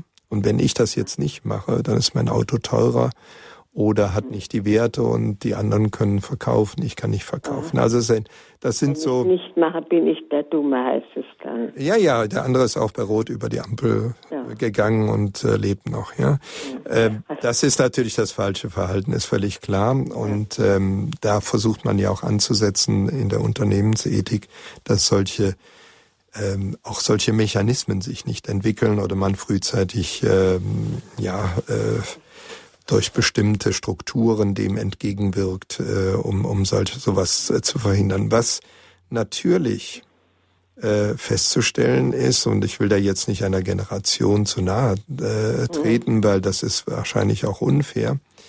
Ähm, es gibt halt viele Menschen, die nicht mehr in diesem Werte, in diesen Werten selber persönlich äh, verhaftet sind, dass sie für sie sehr wichtig sind, für die persönliche Lebensgestaltung und auch für alles, was sie tun, sowohl in ihrem Beruf, mit ihren Kunden, äh, mit ihren Mitarbeitern, als auch vielleicht im privaten Umfeld. Und natürlich bemerken wir auch in der Wirtschaft, dass äh, die äh, Zahl derjenigen, die sich jetzt christlichen Werten ähm, verpflichtet fühlen, sehr abgenommen hat. Dann äh, kommen andere Prioritäten und die haben natürlich auch Auswirkungen. Ich will das nicht jetzt generell verdammen. Es gibt mhm. sicherlich auch außerhalb des Christentums durchaus äh, anerkennenswerte ja, Werte. Das ist, das ist absolut äh, der Fall. Aber man muss diese Sensibilität haben. Ne? Mhm. Also dann ist nicht nur, also ich habe gedacht, das ist eine Altersentwicklung, dass äh, die Frau 84 aus mhm. einer ganz anderen moralischen äh, stammt, also moralische Voraussetzungen hat als der Junge. Aber dann kann das nach Ihren Ausführungen jetzt auch daran liegen, dass die beide in verschiedene wirtschaftliche Umfelder liegen. Die eine war Autohändlerin, das andere weiß jetzt gar nicht mehr, wie der 30-Jährige mhm. war. Ja, und es ist eine andere Lebenserfahrung. Ne? Darf man ja. auch nicht vergessen. Also ich habe gedacht, äh, wer, wer 84 Jahre ist, hat auch schon erlebt, äh, wohin das führt. Alte, Pardon. Die, die alte Auffassung, ich bin ja auch so aufgewachsen, ich bin auch schon älter. Da, da hat man andere Auffassungen. Wir haben uns noch Verantwortung gehabt Und heute ist er umgedreht. Da heißt, äh, selber macht man gar nichts falsch, sondern der oder der ist schuld und den hasst man halt. Das ist ein sehr wichtiger Punkt, den Sie da das ansprechen. Ja. Das ist ein sehr wichtiger Punkt, dass äh, die, die Neigung, und das ist ja über viele Jahre auch gefördert worden, dass der Einzelne nicht verantwortlich ist, sondern es ist die Gesellschaft oder wer auch immer, führt nicht zu gesteigertem Verantwortungsbewusstsein des Einzelnen. Das natürlich gibt es soziale Einflüsse, ist alles richtig. Äh, aber am Ende habe ich die Freiheit und ist auch mein Stolz als Mensch zu entscheiden, was ich tue. Und das kann ich falsch oder richtig tun. Mhm. Ja, vielen herzlichen Dank Frau Dankeschön. für Ihren Anruf. Alles Gute Ihnen nach München, auch Ihnen noch einen gesegneten Abend. Und ich möchte als nächstes Herrn Feuerabend begrüßen. Herzlich willkommen, Herr Feuerabend. Von woraus rufen Sie uns an? Schönen guten Abend. Ich bin unterwegs zu meiner Arbeit, bin Wochenendpendler. Ich wohne im Nürnberger Land. Also. Gut, grüße Sie. Guten Abend. Schön, dass Sie uns zuhören, auch Abend, unterwegs. Herr Feierabend. Ja, vielen Dank. Äh, ich ich bin begeistert, wie unprätentiös, präzise Sie das herausstellen und ich teile Ihre Einschätzung, ähm, wie stark Eitelkeit ein Treiber für gerade Mitarbeiter in, in dem obersten Führungskreis ist und das schockiert mich immer wieder. Sie sind eben der, der Frage nicht ganz nachgekommen, ob es positive Beispiele aus dem Wirtschaftsleben gibt. Sie nannten diesen Bund katholischer Unternehmer, ist mir als Protestant jetzt nicht so geläufig. Äh, sind da auch DAX-Vorstände drin? Puh, ähm, die Frage kann ich leider nicht beantworten, weil ich den Bund nicht äh, gut genug kenne. Mhm. Ähm, Sie wären aber wahrscheinlich herzlich willkommen, nehme ich mal an, um es mal positiv auszudrücken. Da, da, da, taucht ja der Begriff des Unternehmers drin aus. Ist es vielleicht auch eine Schwierigkeit, dass man sich als oberster Manager oftmals nicht mehr als Unternehmer, auch unternehmerisch handelnd begreift, sondern wirklich nur noch als, auch als Vorangestellter. Äh, da, Sie sprechen einen wichtigen Punkt an, Herr Feierabend. Es ist so, dass ähm, selbst Vorstände von größten Unternehmen, und ich meine, also es äh, wäre auch von einem sehr großen DAX-Unternehmen, von was in München ansässig ist, auch mal eine solche Aussage gewesen vom obersten Vorstandschef. Er könne nicht anders, weil die Analysten oder wer auch immer, ja, äh, sonst so oder so reagieren. Das ist ganz interessant, wie sich ähm, ja auch in der Rechtfertigung dann solche Wahrnehmungen etablieren. Wenn ich doch selber nicht mehr anders kann, ja, dann bin ich auch nicht verantwortlich. Dabei äh, wage ich zu bezweifeln in manchen Fällen, ob dem wirklich so ist. Und wenn jemand eben sagt, dann schert es mich jetzt auch nicht, ja, wie jetzt gerade am nächsten Tag der Kurs ist, wenn ich weiß, dass er dann in zwei Wochen wieder besser ist, ja, weil ich die richtige Entscheidung treffe, ähm, dann äh, komme ich auch zu anderen Verhaltensweisen. Aber es ist natürlich so, dass der Druck äh, zwar sehr gestiegen ist, aber dass das auch bei manchen Vorständen zu Verhaltensweisen führt, wo man sagt, führen die jetzt eigentlich noch oder lassen sie sich schubsen? Mhm. Ja. Ähm, Vielen Dank. Herr Feuermann, ich mal ganz, bleiben Sie noch kurz dran. Ich habe mal ganz kurz nachgeschaut ähm, beim Bund katholischen Unternehmer, wer noch so als prominente Mitglieder dabei ist oder war. Ähm, also ich meine, bei Herrn Herder, dem Verleger, ähm, vermutet man es vielleicht noch, der gehört zu den bekannteren Mitgliedern. Klaus Hipp von dem Hipp-Unternehmen mhm. war dabei und äh, oder ist noch dabei, ich weiß es gar nicht genau. Ulrich Brocker kennt man auch den Namen, den ehemaligen Hauptgeschäftsführer des Arbeitgeberverbandes Gesamtmetall. Also es sind ein paar Prominente mit dabei und soweit ich weiß, gibt es auch immer Gesamttreffen des Bundes katholischer Unternehmer auch mit spannenden Themen ich denke, dass das schon ein Forum ist, wo sich katholische Unternehmer wohlfühlen, unter ihresgleichen sich auszutauschen, zum Beispiel über Themen wie, wie führen wir richtig in Krisensituationen und so weiter. Eigentlich auch ein bisschen das Thema unserer Sendung. Aber die äh, Beispiele, die Sie nennen, zeigen auch ziemlich deutlich, das sind meistens familiengeführte Unternehmen äh, und Unternehmer, die über Jahrzehnte ein Unternehmen geführt haben, in guten und in schlechten Zeiten, wie in der Ehe. Und äh, bei den Vorständen, bei börsengeführten Unternehmen haben sie eine normalerweise viel höhere Volatilität. Die kommen von außen oft, sind noch nicht mal im Unternehmen groß geworden und gehen auch wieder. Und dann, Sie kennen ja die Diskussion über Aktienoptionen, wenn der Börsenkurs äh, kurzfristig hochgetrieben wird dass sie dann besonders hohe Vergütungen bekommen, auch wenn sie ausscheiden. Inzwischen hat man das etwas korrigiert in einigen Fällen, dass man da äh, doch einen längeren Zeitraum erstmal betrachtet, um also zu verhindern, dass sie irgendwelche Aktionen unternehmen, nur damit ihre Abfindung entsprechend hoch ausfällt. So, danke schön, Herr Feierabend. Dann wünschen wir Ihnen noch eine, ja, eine gute Reise. Kommen Sie gut Reise, ja.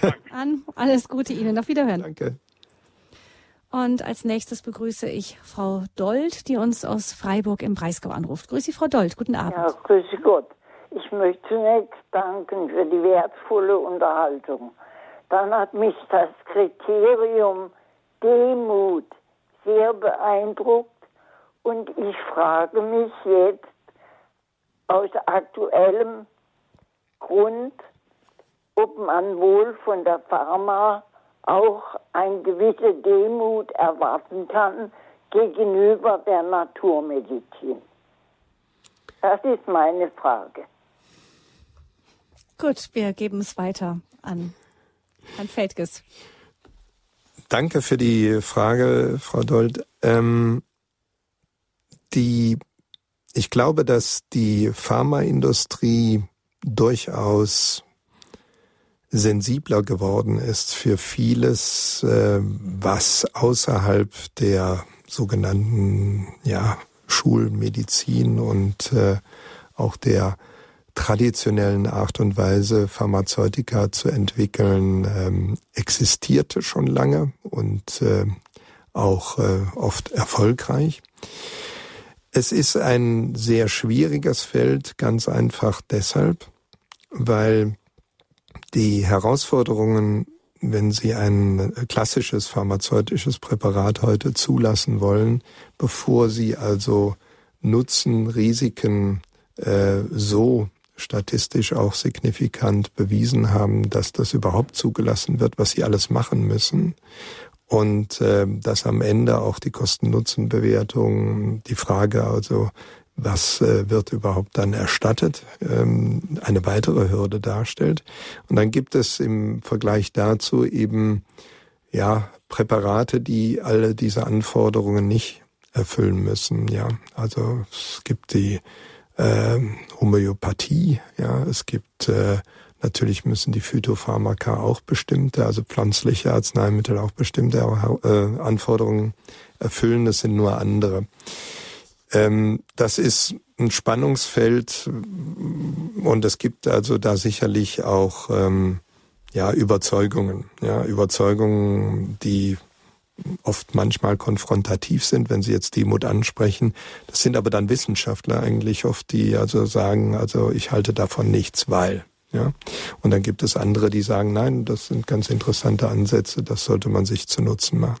Merkt man schon bei Ärzten manchmal, ne? Manche sagen, ach, das ist ja spannend, wenn sie mhm. mir sagen, dieses äh, pflanzliche Mittel hat ihnen geholfen, das schreibe ich mir gleich auf, das merke ich mir, das sage ich dem nächsten mhm. Patienten weiter und andere sagen, ach, ja. das ist alles nur. Ja, aber sie, ähm, ja eben, und sie dürfen auch nicht vergessen, ähm, ich weiß das zufällig äh, von einer Sache, die ich bearbeitet habe, äh, wo es um Schmerzen geht. Es gibt sehr hohe Placebo-Effekte, auch gerade in dem Bereich. Also gerade wenn ich verzweifelt bin mit Schmerzen und bekomme ein neues Medikament, ähm, da hat man oft festgestellt, also man macht ja kontrollierte Studien, wenn ich gar nicht den Wirkstoff gebe, sondern ein sogenanntes Placebo, wo kein Wirkstoff drin ist, aber allein das psychische Gefühl, dass mir jetzt geholfen wird, dass ich eine neue Chance habe, diese Schmerzen zu überwinden, führt in vielen Fällen äh, zu einer Schmerzlinderung.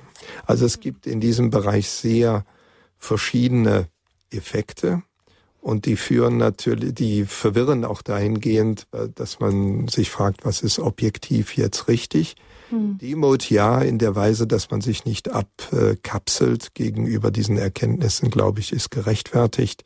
Nur ähm, man muss, kann auch verstehen, dass manches zumindestens äh, ja erstmal kritisch hinterfragt wird, worauf mhm. beruht es. Aber es ist ein sehr komplexes Thema, muss ich zugeben. Dankeschön, Frau Dold, für Ihren Anruf 089 517 008 008. Das ist die Nummer zu dieser Standpunktsendung bei Radio Horeb mit dem Thema Ethik in der Unternehmensführung. Und wir hören jetzt nochmal eine kurze Musik.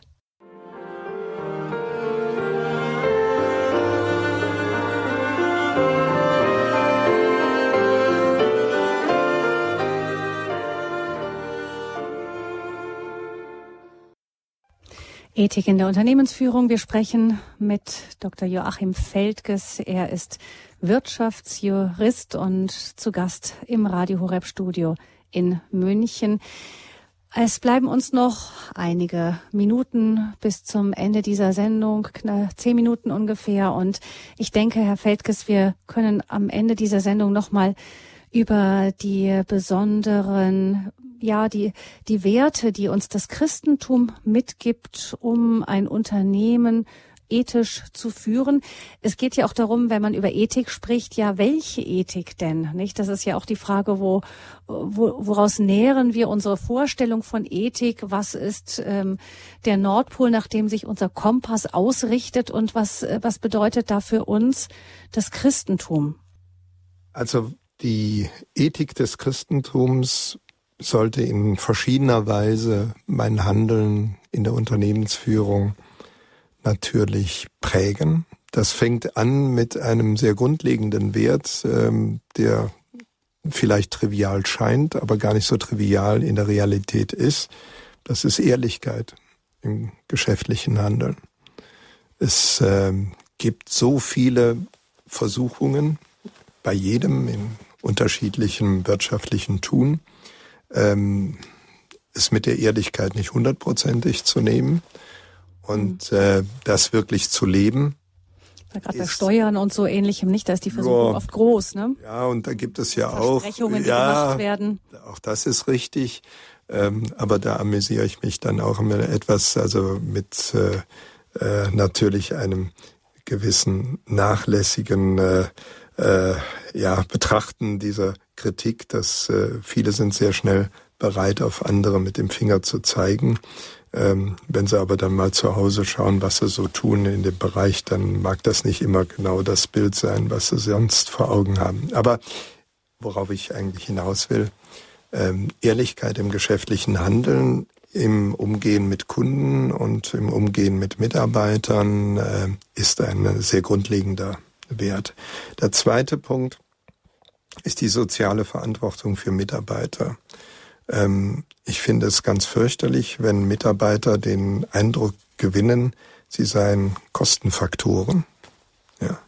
Und wenn ihre, ihr Beitrag zum Gelingen, zum unternehmerischen Gelingen nicht gewürdigt wird. Und da gibt es auch keine Hierarchie in dem Sinne, dass äh, nur derjenige einen Beitrag leistet, der jetzt eine besonders herausgehobene Verantwortung hat im Unternehmen, sondern auch derjenige, der äh, ja, wie soll ich sagen, die Cafeteria betreibt oder äh, auch durchaus die sanitären Anlagen reinigt äh, oder sonstiges tut, auch der trägt dazu bei, dass es insgesamt ein äh, gutes und hoffentlich erfolgreiches Unternehmen ist. Dieses Gefühl muss man den Mitarbeitern vermitteln. Es ist natürlich auch immer ein Problem und das ist eine Herausforderung, gerade unter Zeitdruck und Stress, dass man nicht vergisst, Mitarbeiter zu loben gelegentlich äh, und nicht nur immer dann mit ihnen redet, wenn man was zu kritisieren hat. Ist ganz grundlegendes, äh, äh, ja, ganz grundlegendes Gebot der Ethik. Man ist verantwortlich für die Mitarbeiter, auch insbesondere dann natürlich, wenn es Schwierigkeiten gibt. Und man sollte Rücksicht nehmen auf familiäre oder gesundheitliche Situationen. Also wenn mich etwas aufbringt, dann wenn ich erfahre, dass jemand, der ein krankes, behindertes Kind hat und jetzt irgendwie bei einer wichtigen schulischen Prüfung also besondere äh, Zeit freinehmen will, das nicht genehmigt bekommt, da ähm, werde ich äh, etwas zornig, wenn ich das mitbekomme. Dann ähm, gibt es eine Verantwortung gegenüber Gottes Schöpfung die Nachhaltigkeit. Wie wirtschafte ich? Ja? Fühle ich mich verantwortlich, äh, in den Materialien, die ich verwende, wenn das ein Thema ist für das Unternehmen, je nachdem, was es tut und produziert, fühle ich mich verantwortlich in der Art und Weise, wie ich also ähm, ja ausdrucke, ja, ähm, oder kann ich das eben auch virtuell tun, um die äh, entsprechenden äh, negativen Folgen damit äh, zu begrenzen? Äh, wie mache ich es äh, auch im Hinblick auf ähm, äh, die Ressourcen, die beschränkt nur auf der Erde zur Verfügung stehen. Also schaue ich nur danach, was im Moment am billigsten ist, oder äh, plane ich da nachhaltig in der Verantwortung für Gottes Schöpfung. Auch die Frage Umweltschutz natürlich in dem Zusammenhang, äh, mache ich nur das, was unbedingt notwendig ist oder gar mehr. Und dann, sicherlich sehr wichtig, äh, mein Streben nach Gewinn, äh, ist das absolut oder gar im Sinne der Gewinnmaximierung wird es angebetet, wie der Mammon, der berühmte, oder wird das Geld verdient, damit man damit Gutes tut und äh, Gutes tut natürlich auch für das Unternehmen, damit es äh, auch in der Zukunft besteht und äh, gedeiht, aber auch im Sinne, ja, es gibt dieses schöne Bild äh, der Schale, ja, ähm, dass der Christ eben auch wie eine Schale sein soll, die überfließt. Und äh, das heißt, dass ich Überfluss produziere, ist nicht an sich ähm, moralisch äh, verwerflich, sondern es erlaubt mir dann damit Gutes zu tun. Aber wenn ich die, den Überfluss nur produziere, damit ich eine größere Schale dann baue, damit ich noch mehr fasten kann, dann ist das die falsche Richtung. Auf der anderen Seite darf ich aber auch Kanal, Kanal sein weil der Kanal ist dann leer und dann kann er auch nicht mehr geben und wird selber bedürftig. Und äh, Paulus hat ja auch irgendwann mal geschrieben in einem Brief, wir haben hart gearbeitet und sind euch nicht zur Last gefallen. Das sind, sagen wir, vier Aspekte. Es gibt sicherlich noch andere, die mir äh, spontan einfallen. Mhm. Ähm, ich habe ein Beispiel vor Augen, von dem ich einmal gehört habe, wo versucht wird, auch das eine oder andere genau davon sehr konkret umzusetzen. Und zwar gibt es ähm, aus der Fokularbewegung hervorgegangen das Konzept Wirtschaft in Gemeinschaft.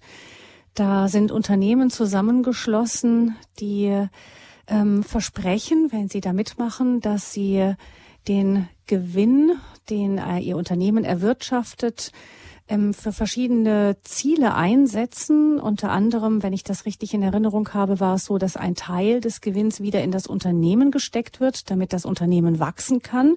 Das ist die Logik der Wirtschaft, die Sie schon mehrfach angesprochen haben, Herr Feldges.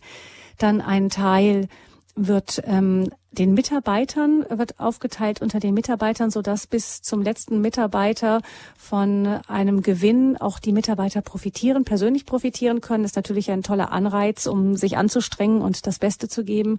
Und dann ein Teil geht dann tatsächlich an Bedürftige, ich weiß nicht genau, ob nur andere auch Betriebe oder Kleinunternehmen oder so, aber zumindest um die Armut zu lindern. Also da hat man das, ähm, diese christliche Ethik des Unternehmens ganz konkret umgesetzt in so Regeln, die alle befolgen, die bei diesem Konzept Wirtschaft in Gemeinschaft mitmachen. In Brasilien ist das entstanden und ähm, wird von der Fokularbewegung weiter verbreitet in der ganzen Welt ein Konzept, das ganz konkret umsetzt, was Sie gerade eben gesagt haben, denke ich. Sicherlich. Ähm, es ist natürlich ähm, geeignet in einem bestimmten Umfeld mit Unternehmen wahrscheinlich auch von ähnlicher Größe und mit ähm, Gemeinschaften, die ja auch dadurch gekennzeichnet sind, dass sie bestimmte Werte auch ähm, teilen. Ja? Also nicht nur das Geld, sondern auch die Werte. Insofern, ähm, das ist äh, sicherlich ein Ansatz. Ähm, es gibt andere Ansätze jetzt gerade auch für größere Unternehmen. Ähm, natürlich gibt es auch sehr große, auch DAX-geführte Unternehmen, die ihren Mitarbeitern, wenn sie erfolgreich sind, auch entsprechend großzügige Gratifikationen geben. Das ist bekannt. Ja, nicht alle tun das in dem Maße, in dem es vielleicht wünschenswert wäre, aber das tun sie allein ja, wenn sie es aus ethischen Gründen nicht tun, dann wahrscheinlich zumindestens, um die Mitarbeiter zu halten. Die Motivation zu steigern. also auch das.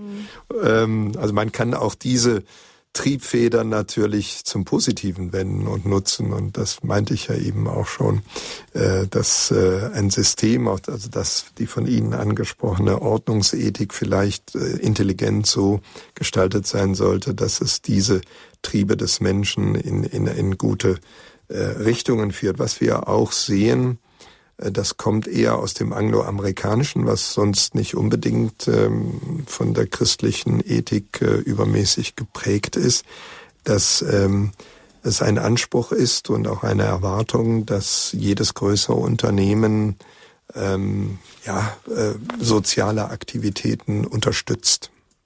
Und ähm, habe ich selber auch erlebt, äh, war auch selber in Afrika, dass man also zwei Jahre Partnerschaften hat mit äh, einem bestimmten, einer bestimmten Organisation. In dem Fall war das MREF Health Africa, früher auch als Flying Doctors, als fliegende Ärzte bekannt, ähm, wo Projekte unterstützt wurden ähm, und verschiedene Aktivitäten dazu kamen. Äh, jetzt sind es, äh, ist es War Child, das ist eine Unterstützung von äh, traumatisierten Kindern aus dem fürchterlichen Krieg in Syrien mhm. In Flüchtlingslagern in Jordanien oder Libanon sind. Es gibt ähm, früher in der deutschen Unternehmenskultur war das eine Frage der Entscheidung des Einzelnen, ja, dass er sich dort engagierte. Es gibt aber auch da inzwischen eine Entwicklung, dass das zum Selbstverständnis von Unternehmen gehört und das ist grundsätzlich zu begrüßen, dass sie in diese Richtung etwas tun. Dann kann man natürlich kritisieren, dass damit eher ähm, ja die Erwartung verbunden ist, ich will dann gut dastehen oder besser dastehen, als wenn ich es nicht tue. Aber das kann man hinnehmen, wenn es dafür geschieht, um mhm. es jetzt mal etwas pragmatisch zu betrachten.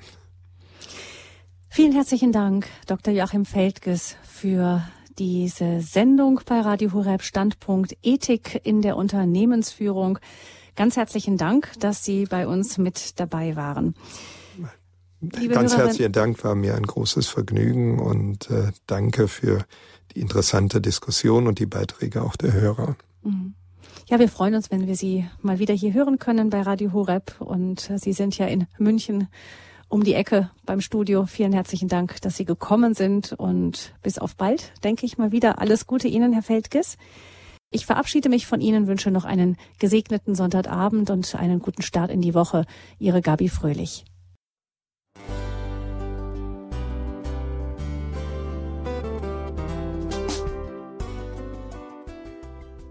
Liebe Zuhörerinnen und Zuhörer, vielen Dank, dass Sie unser CD- und Podcast-Angebot in Anspruch nehmen.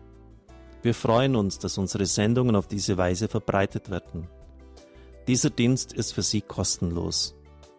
Für uns ist er allerdings mit einem nicht unerheblichen finanziellen Aufwand verbunden. Deshalb sind wir für jede Spende dankbar. Alle Bankverbindungen unserer Spendenkontos können Sie über unsere Homepage horeb.org unter dem Menüpunkt Spenden einsehen. Dort besteht auch die Möglichkeit, online zu spenden. Natürlich nach den neuesten Sicherheitsstandards. Sie können diese Informationen auch bei unserem Hörerservice unter der Telefonnummer 08328 921 110 erfragen. Ich wiederhole die Rufnummer 08328 921 110. Vergelt's Gott für Ihre Unterstützung. Ihr Pfarrer Kocher.